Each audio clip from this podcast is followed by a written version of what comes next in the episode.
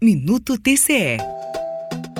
História e a necessidade da criação do Comitê Goiano do Pacto Nacional pela Primeira Infância foram mostrados aos prefeitos goianos pelo presidente do TCE de Goiás, conselheiro Edson Ferrari, durante a abertura do 12º Encontro Regional do Tribunal de Contas dos Municípios em Itaberaí. A iniciativa de fazer aqui em Itaberaí, nesse encontro do TCE, é de muita importância, vital importância para a mobilização dos prefeitos, dos gestores municipais, no sentido de que possamos fazer um trabalho de conscientização da sociedade no sentido de restabelecer a credibilidade das ações e políticas públicas de governo para a primeira infância em Goiás e no Brasil. Só lembrando que o portal da primeira infância, criado pelo TCE de Goiás e coordenado pelo Conselho Nacional de Justiça, reúne dados de todos os estados e municípios brasileiros, referências que podem ser utilizadas pelas prefeituras na formulação de suas políticas públicas e até por pesquisadores e estudiosos do assunto.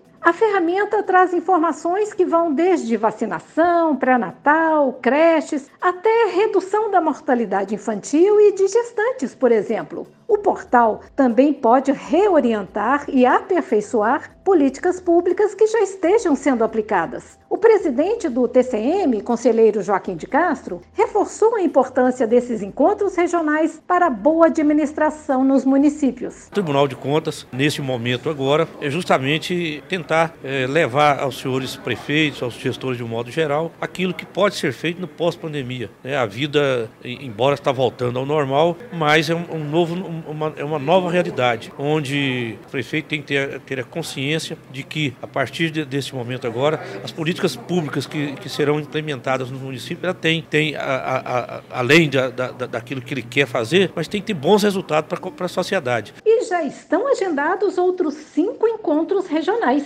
TCE Goiás, presença que faz a diferença.